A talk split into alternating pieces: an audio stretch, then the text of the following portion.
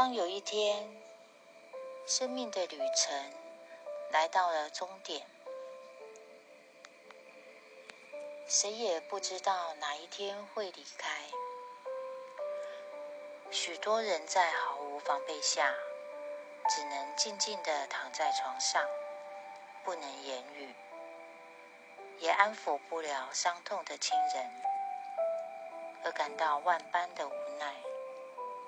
甚至呢，来不及表达意愿，就被全身插满了管子，更没有人听得见自己内心的痛苦哀嚎声。当这一切突如其来的发生在我们身上时，您我是否可以欣然接受这些苦难呢？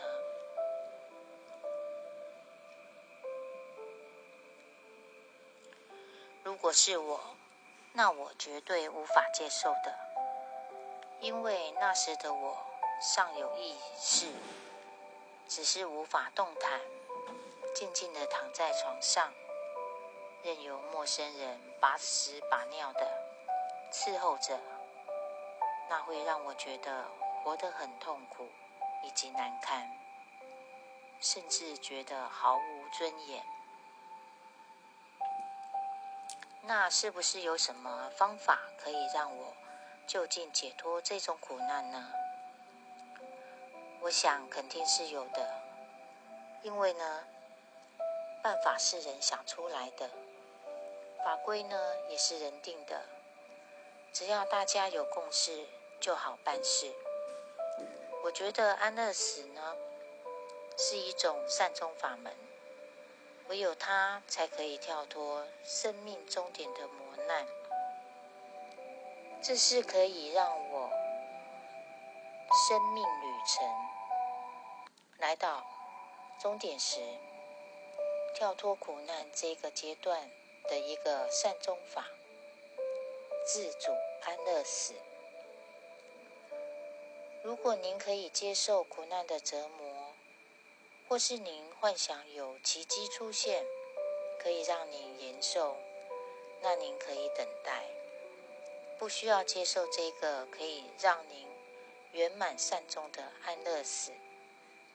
但是呢，如果您是无法承受磨难的人，认为那是无尊严的苟活着，那您也可以自由选择。是否要用安乐死来善终、圆满您的人生？总之呢，这一切呢，都需要由自己做主，好与坏都需要自己承担，别人呢无法帮您做决定的。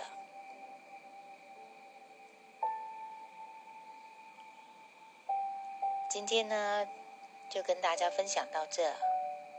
如果您对安乐死议题有兴趣，欢迎加入 FB 要回生命自主权安乐死自主法社团，我们一起来探讨以及推广安乐死在台合法化。